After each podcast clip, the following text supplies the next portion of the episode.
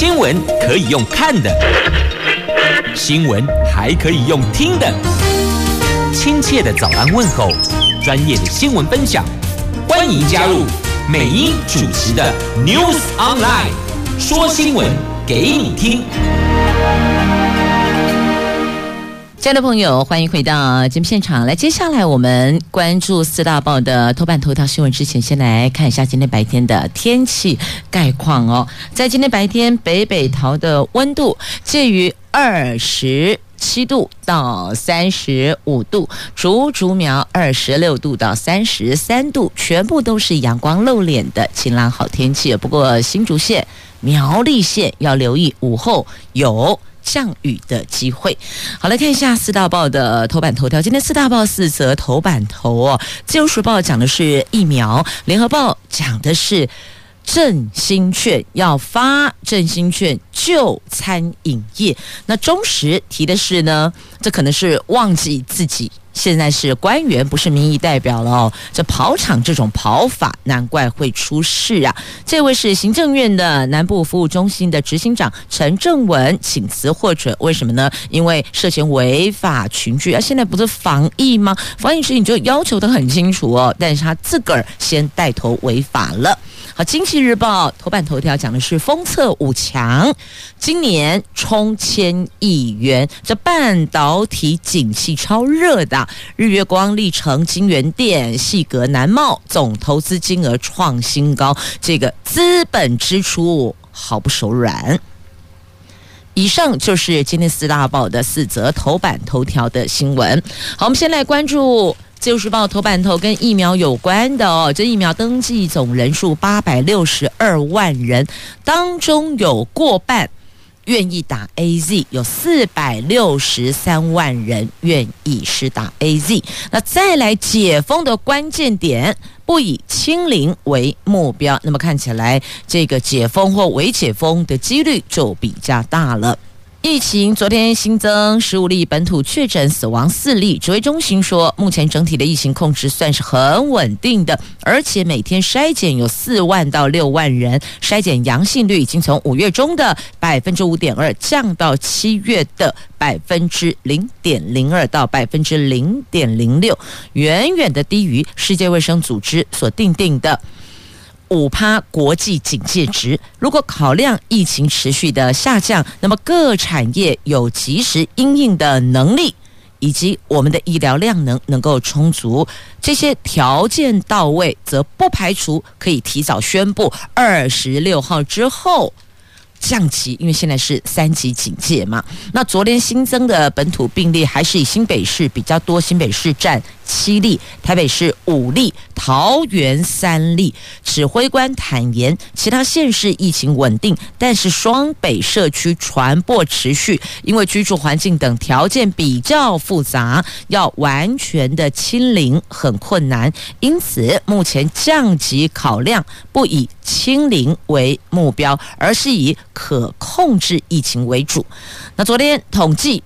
施打疫苗预约系统第三轮意愿登记已经有八百六十二万人登记，只登记莫德纳的有三百九十九万人，大概占比百分之四十六点二。选择 AZ 或是两者都选，有意愿打 AZ 的人数有四百六十三万人，占比百分之五十三点七。那第三轮到今天中午十二点首次收单结算。民众可以及早登记。那现在是上午的七点四十四分，所以到十二点截止，我们还有五个多小时，四个多小时哦，可以去登记。如果您还没登记的话，凡十八岁以上我国人都可以来登记呀。这疫苗五五组五波比对。这台语讲的哦，人讲五百五波比哦，那疫苗就是施打疫苗对身体就是会产生保护力哦，所以您再思考思考，AZ 莫德纳，那现在。A Z 有，莫德纳得再等一等，那 B N T 还得再往后等一等，所以您评估评估，想想看有没有要更改、要修改的哦。来继续呢，我们来关注哦，在今天联合报的头版头条的新闻，大伙儿都在问哦，真的要发振兴券吗？目前行政院规划未来我们要与疫共存，疫就是疫情啊，与疫共存，暂时不推刺激人流的措施。疫情趋缓，新冠确诊个案昨天又新增十五例的本土个案，四例死亡。指挥中心说，疫情控制非常稳定，关联不明者相对也比较少了。以目前的趋势来看，未来三级警戒降级的可能性很高。只要符合疫情下降、及时应应能力跟医疗量能充足这三个条件到位，那么就可以考虑降级。但是哦不以清零作为目标。那是否会提前宣布警戒降级呢？指挥官说，大家都希望及早准备，但疫情变化很快，如果看到稳定迹象，当然可以及早宣布，但还是以疫情控制为主。那再来看餐饮业，抢救餐饮业，行政院要再度发放振兴券。据了解，行政院已经请国发会跟各部会盘点并规划振兴方案，预计这个礼拜将择日开会讨论。去年实施成效良好的振兴券，今年也会发放，使用范围有待讨论。目前共识是优先抢救受创甚深的餐饮业，等于是。目标先放在餐饮业上。那官员透露，日后疫情仍然可能继续会有微幅的波动，要清零，坦白说有困难，也很困难。那考量餐饮业、服务业人口比较多，这就业人口最多了，所以希望能够在清零的还有中央防疫的规范之间，创造出振兴措施，协助内需产业。会根据去年的状况作为参考，参与盘整振兴政策的部会包括有经济部、交通部、文化部，还有农委会等等。对于振兴措施上路的时机点，官员说，防疫相关措施要进一步松绑，否则振兴措施是很难发挥预期的效果的。以餐饮业来说，如果地方政府还没放宽餐饮内用，这个时候发放振兴券，只会沦为消费者仍旧是外带的替代性消费的效果啊。官员也说了哦，全面发放现金的几率相对是比较低的啦，因为行政院部门考量振兴经济效果相对比较差，这也是为什么去年行政院坚持不发放现金的原因。去年推动成效良好的措施还有易放券、农游券、国旅补助等等。那由于未来得知疫情共存，我们真的必须得和它与疫共存，跟疫情共存喽，所以暂时还不适合推出刺激人流的振兴措施，因此暂时没有推出易放券跟农游券的急迫性。所以现在目标听起来应该是先朝向餐饮业，因为餐饮业跟服务业的就业人口算是挺多的哦。现在每天打开新闻。一看一听，望入眼帘的，或是听进耳里的，有些许的老字号的餐饮店家吹起的熄灯号。那我们要知道，熄灯就代表员工得遣散，那所以这背后又会影响多少家庭的生计呢？所以目前现在看来，不刺激人流的，大概譬如像餐饮业的，是否内用的这个部分，但这个区块可能就要请。中央跟地方先讨论有共识，中央再宣布。因为之前有状况就是哦，中央宣布了，就地方措手不及，亦或者地方有其他的考量跟顾虑，因此就逆时钟了。最后顺时钟只有澎湖啊，吉他拢无。所以这个地方能不能够在拍板前先充分的跟地方政府沟通，听取大家的意见，跟每一个地方疫情的状况。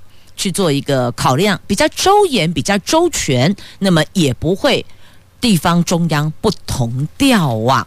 所以这个部分如果可以修正一下过去的做法，也或许未来中央地方比较一致，那么店家也比较好遵循，所有的消费者也知道该怎么做。那现在因应随着疫情趋缓，防疫规定也逐渐的有松绑了。日前，指挥中心宣布，同住的家人可以在车内脱掉口罩饮食。由于难以查证啊，到底你们是不是住在一起呢？那指挥中心说，不赞成警方花时间去查核身份，希望民众。自觉自律。另外呢，也宣布了民众可以在户外野餐，但仍需要注意通风、社交距离等两大要求。就是说呢，你在用餐的时候，彼此的距离，还有用餐处所是否那个地点是否通风啊？那这两个重点要掌握好。那现在目前大伙的声音哦，就是希望能够朝着降级。的方向去做一些思考跟调整哦，也确实啦，这个样子呢，也让大伙儿这已经闷了很久。那配合指挥中心所发布的防疫指引，大伙儿也希望能够有机会可以提早的透透气。那一方面希望能够提早解封，另外一方面呢，又希望疫情能够稳定。往下走，所以两者之间如何取得平衡呢？中央地方要吹一把号，要弹同一曲调，大伙儿比较能够了解如何去应应哦。好，那么接着来看哦，英国今天解封，十九号解封。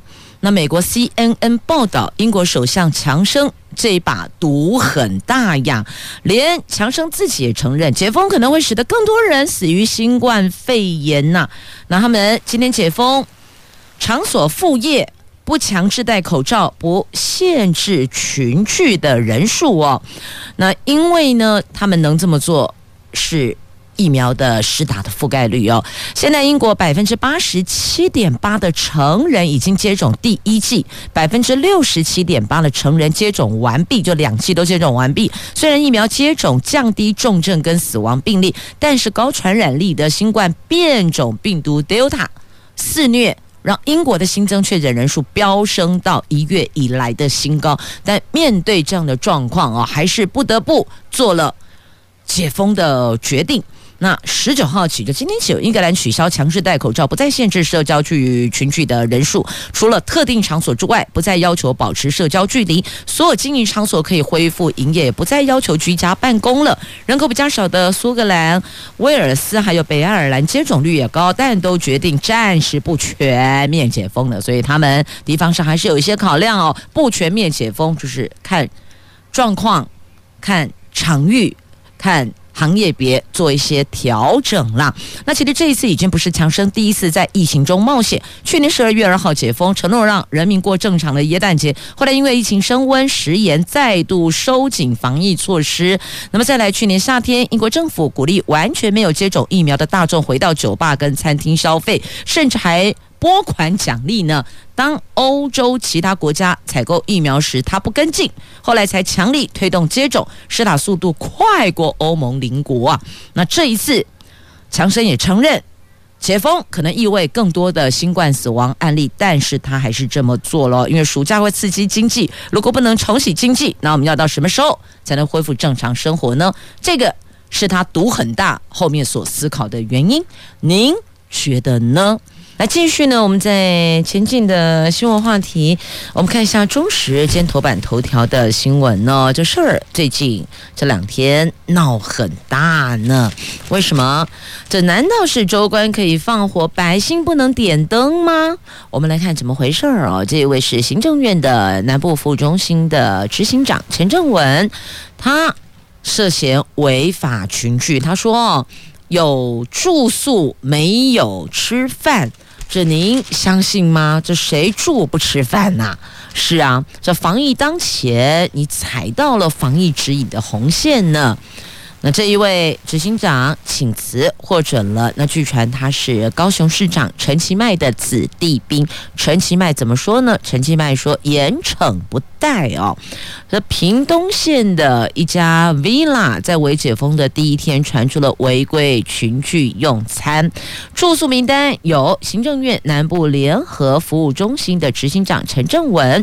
屏东县政府接获投诉，隔天前往稽查，第一时间已经对业者开罚，另外掌握当天入住二十六个人，和十四名的违法群聚用餐的名单，十九号将移给卫政单位厘清违规涉案人员。那陈正文审议一天之后，自认牵连团队，昨天晚上请辞获准。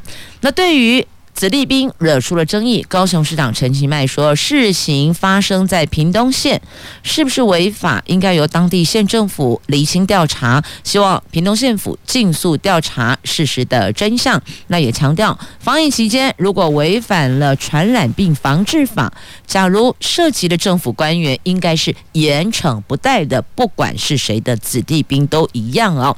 那指挥中心说，住宿并不是不行哦，但地方政府要先。调查清楚，确定有违规事实，才会继续讨论。那昨天晚上，陈正文他说请辞是个人的意思，并没有高层给予的压力，他不觉得委屈，反而是痛心。行政团队因为他个人遭受到攻击，所以呢必须要负起责任，但强调他是合乎防疫规定的。至于下一步，他说没有打算先回家专心带小孩。那这一次的贵宾团只有陈正文属于政治圈，其他都是南部的建筑界、商界人士，还有他们的家人。那在十三号入住这一处 villa，都是各自刷卡付费的。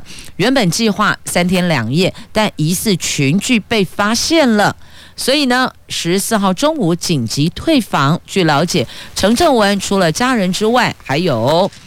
外佣同行啊！屏东县府说，只是他们是接获一九九九专线民众检举的，有十来个人到这一家餐厅违规群聚，所以派员前往稽查。那业者说，当天全馆登记入住旅客总计有二十六位，部分住客确实有借用餐厅自行料理食物聚会，坦诚在管理上有疏失，因此。交旅处已经向卫生局举报业者违反传染病防治法，开罚六到十万元。那据了解，第一时间行政院知道陈正文在场，除了要求他立刻离开，政院高层也震怒放话说，名字只要见报就下台。所以这个是行政院高层的底线。如果你的名字出去了，扯到了行政院，你就下台。就没想到两三天之后，还是有人向台北媒体爆料啊，陈正文还是上了媒体，而且是大小媒体通吃啊，电子平面都有啊。然后昨天他先喊冤，说他只有住没有参与餐饮，但昨天晚上表示为了避免为团队带来防疫的困扰，所以辞去服务中心执行长。而且对造成社会争议深感抱歉呐、那么他的请辞也获准了。据了解呢，也因为陈正文这一起事件，让苏贞昌超震怒的。行政院一直在要求大家要配合防疫指引，结果呢，带头先。有争议的哦，因为他自己本人说他没有参与餐饮，他只有带着家人入住，没有去餐饮。好吧，那我们现在姑且在调查前，我们以争议来讲哦，其实是连争议都不要有是比较好的哦，应该这么说吧。业务单位要做表率，你应该要更高规格要求自己，绝对不可以让。争议事件发生在自家团队身上，那如果连自己人都这么做，请问我们要怎么要求全国的民众要共体时间，要与疫共存，要同岛一命呢？所以哦，民意代表跟官员们都要更严格的谨守分际，我们要做表率。自己不能去踩在那个模糊不清的界限上面，那更不可以去踩红线呢。这是基本的要求啊。好，这是在今天中时头版头条的新闻。那各报的内页也都有报道哦。打开电视的政论节目，也几乎是抓着这一则在打。这不是打陈正文个人，其实打的是一个执政团队的。要求遵守防疫指引的这个责任跟态度哦。好，这是媒体所报道的。那么接着我们再来关注《经济日报》的头版头条的新闻。这封测五强，今年冲千亿元。半导体景气热络，不仅晶圆代工厂产能满载，下游的封测业接单也同步是抢抢棍，因应庞大订单的需求，日月光、投控、力成、京元电、细格、南茂积极扩产，资本支出是超不手软，毫不手软的。合计五大封测厂今年的资本支出突破千亿大关。一千零三十亿元创新高，比去年大增了百分之二十八，接近三分之一了。那法人指出，日月光是全球半导体的封测龙头，力成则是全球记忆体封测一哥，金元电是台湾最大的专业测试厂。尽管细格、南茂规模相对比较小一点，但是也加入这一波的资本支出大加码行列。一线、二线厂全面动起来，更凸显市场需求火热的盛况啊！好，这个也提供给有在关注相关的企业厂家或是购买相关金融商品的朋友们作为参考了。那么再来看一下，这个是除息行情，重量级的金控除权除息登场，上个礼拜。摩根士坦利、摩根大通、美林、瑞信及瑞银等五大外资大举抢进，激励金融指数创下二十四年来的新高。摩根士坦利说，国际资金强买金融股，除了着眼优渥的股息，那第三季是金融股获利的高峰，兼具赚取价差的机会，看好金融股强办。台股攻高的焦点哦，那应该是继续的扮演这个台股攻高的焦点，所以换句话说，也要请大家关注一下金融股的变化哦。这从五大外资大举抢进来看起的哦，那现在有布局的几个标的。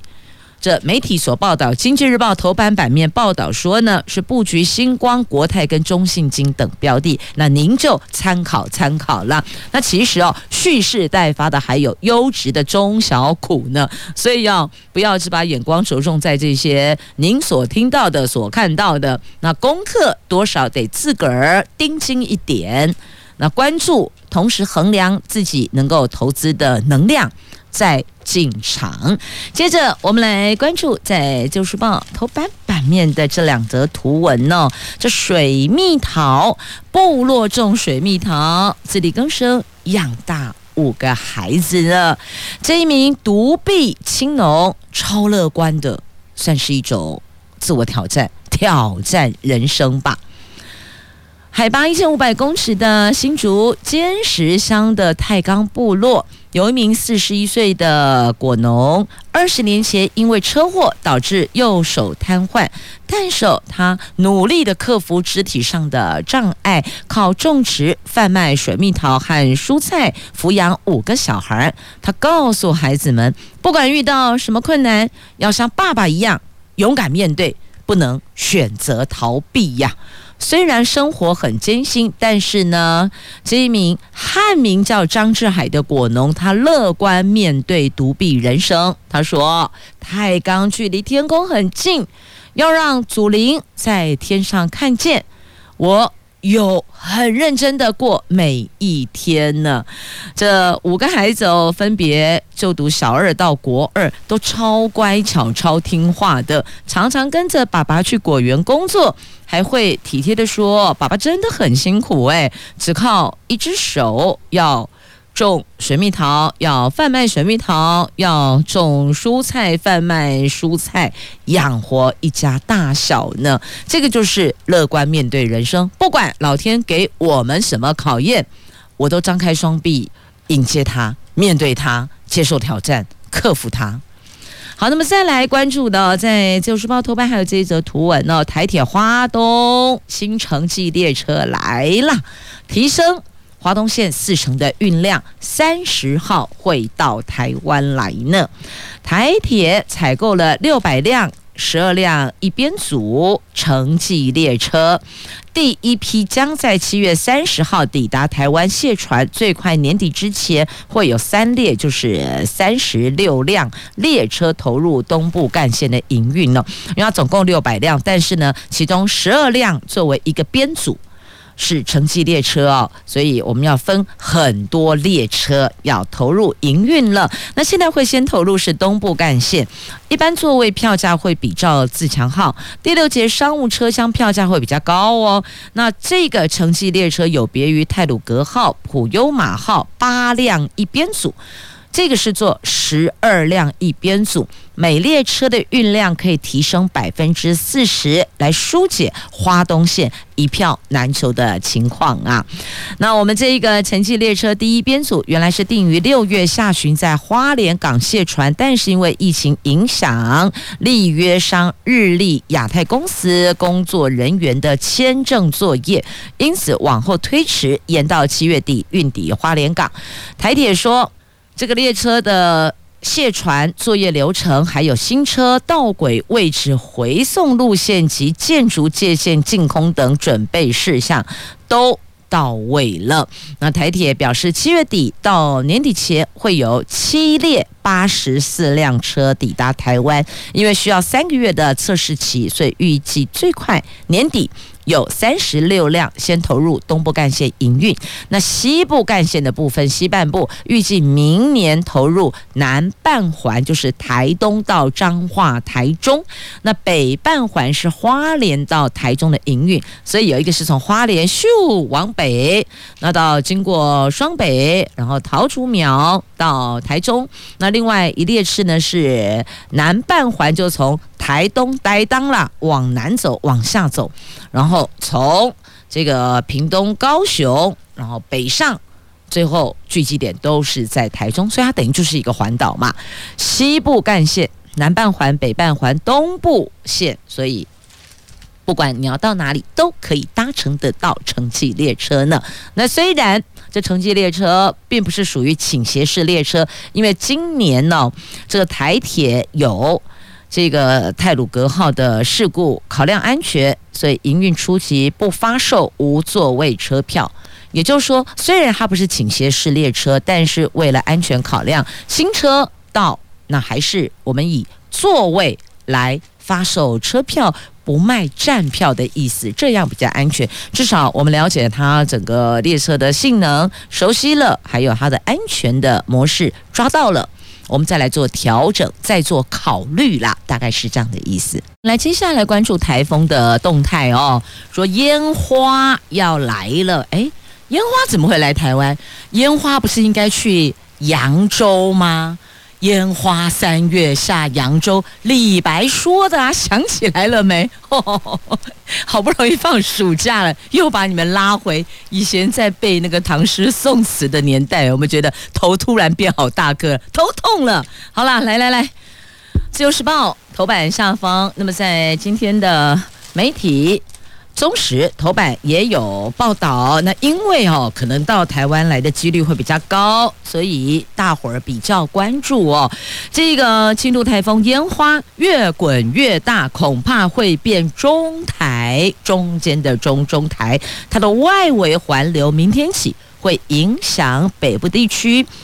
最接近台湾的时间点是二十三号，今年第六号台风烟花，昨天两点生成，从台北东方海面缓慢地往西北西方向靠近台湾东方海面。气象局说，烟花最快明天。增强为中度台风，以目前的路径来预测哦，最快是二十一号礼拜三的时候会发布海警、海上警报，二十二号可能会对马祖跟台湾发陆上警报。那新竹以北地区，包括了桃园、双北、基隆、宜兰，甚至到花莲的北部。将会是烟花首当其冲的点，所以要提醒这些地点注意一下哦。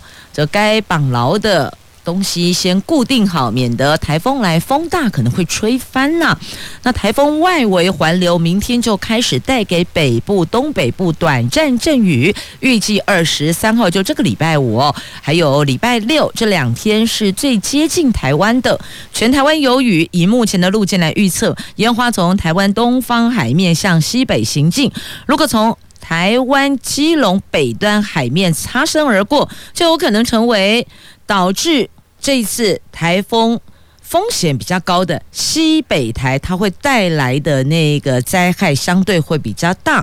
那暴风圈半径将笼罩北台湾陆地，会带来明显的降雨，甚至或导致海水倒灌淡水河等倒灌的情势。如果它的路径南偏，那可能就。登陆了哦。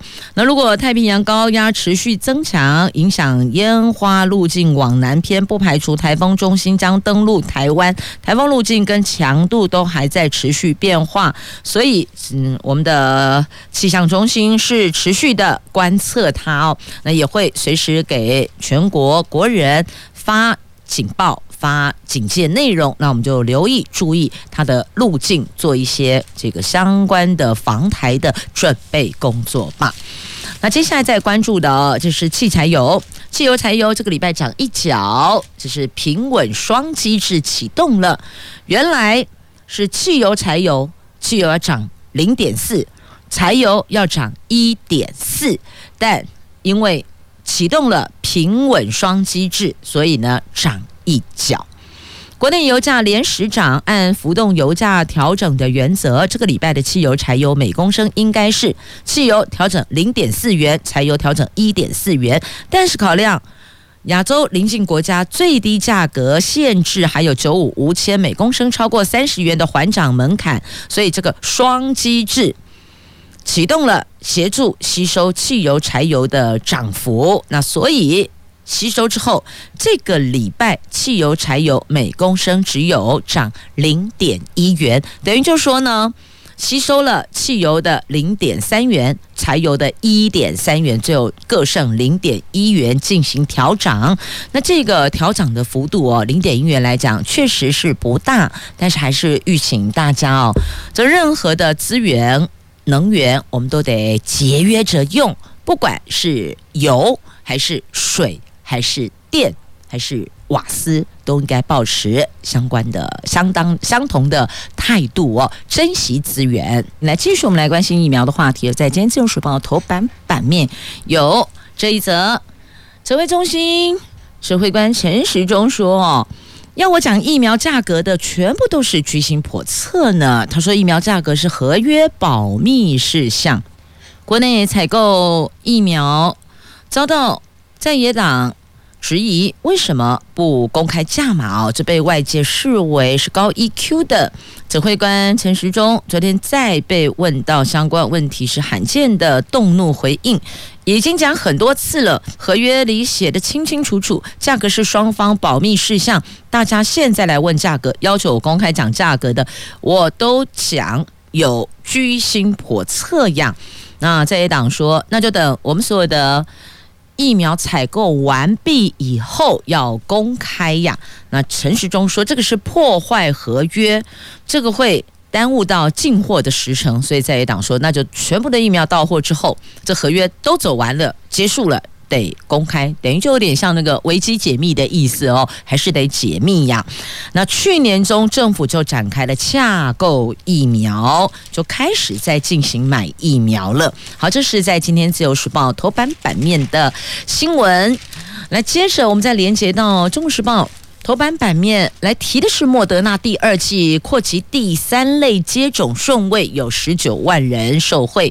国内大概有四百万名莫德纳的铁粉还等不到第一剂。指挥中心说，因为莫德纳疫苗数量还够，因此第二类中央及地方政府防疫人员，还有第三类的高风险接触第一线工作人员，可以在八月六号前打第二剂。那外界就质疑政府的施打顺序受到政治影响，恐怕影响。解封的成效哦，蓝营的立委陈玉珍要求公布第二类造册名单，到底是谁可以先打完两剂？哎，这个好哎，就把第二类那十几万所谓的中央及地方政府防疫人员的名单都公布嘛，到底有哪些人他可以打第一剂，然后现在又可以打？第二剂哦，等于把两剂都打完。那我们目前国内的疫苗状况是，莫德纳数量不足。指挥中心先前只有开放第一类医师人员、还有航空机组员以及孕妇等，在打过第一剂莫德纳四个星期之后注射第二剂。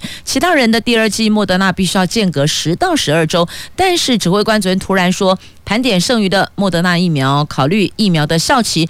既足够第二类、第三类人员打第二剂，因此决定优先开放在八月六号前接种。估计第一到第三类共十九万人可以受惠，可以。先把这两剂的疫苗都接种完毕哦。那他们是说，那本来还有登记要打莫德纳的人，就得再往后等等，等于连第一剂都继续的往后等。因此，现在提出质疑的点在这个地方哦。那这个地方可能也要说清楚、讲明白。好，那再来我们关注的这个是混打疫苗的部分呢。目前国内的态度是不建议也不开放，可是有人这国。国内外混打三剂，不会吧？你当这是打越多剂保护力越好的概念吗？那这名男子他可能会创下台湾的首例呢，所以也必须要强调，疫苗不是接种越多越好啦。有一名北部地区的男子混打三疫苗，他自费打 AZ，出国打 BNT，回国打莫德纳，他三剂都打到了。那我想问他，哎，还有高端，你要不要等一等呢？哎，这真是伤脑筋啊！这一名男性最近三个月内混打三种疫苗，第一剂自费打 AZ，第二剂出国打 BNT，第三剂回台湾打莫德纳，创下国内混打三种疫苗的首例。指挥中心昨天说。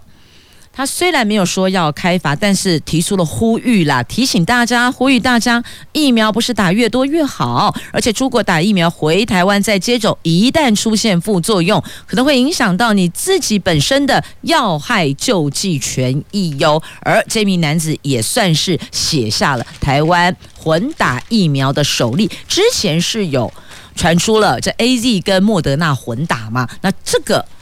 这一名男子，这个新闻事件的主角，他还出国去打 BNT 的，所以他三剂都打到了。那还有娇生诶，美国还有娇生诶，你是不是漏掉了？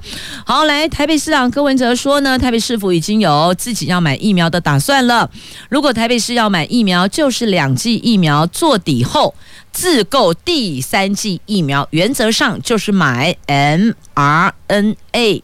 买贵的就是为了对付变种病毒，那可能你会想问说啊，什么叫做 mRNA 疫苗是什么疫苗？好像过去没有听过哦。后这家肯定讲哦，这个 mRNA 疫苗就是。获准在美国使用的第一批的 COVID-19 的疫苗了，它是一种新型预防传染病的疫苗，它可以教会我们的细胞如何生成蛋白质，或者是只是一小部分的蛋白质，从而。来发现我们体内的，来触发我们体内的免疫系统的反应啦。那这个跟所有疫苗一样，它的作用是接种疫苗的人可以获得保护，而不面临感染 COVID-19 并生病的严重后果风险啦。那这个 COVID-19 疫苗不可以互换使用。如果您接种了，这个是辉瑞的或是莫德纳的。COVID-19 疫苗则应该在第二次注射时接种相同的产品哦。这个最后一段是指挥中心提出的目前的态度跟建议啦。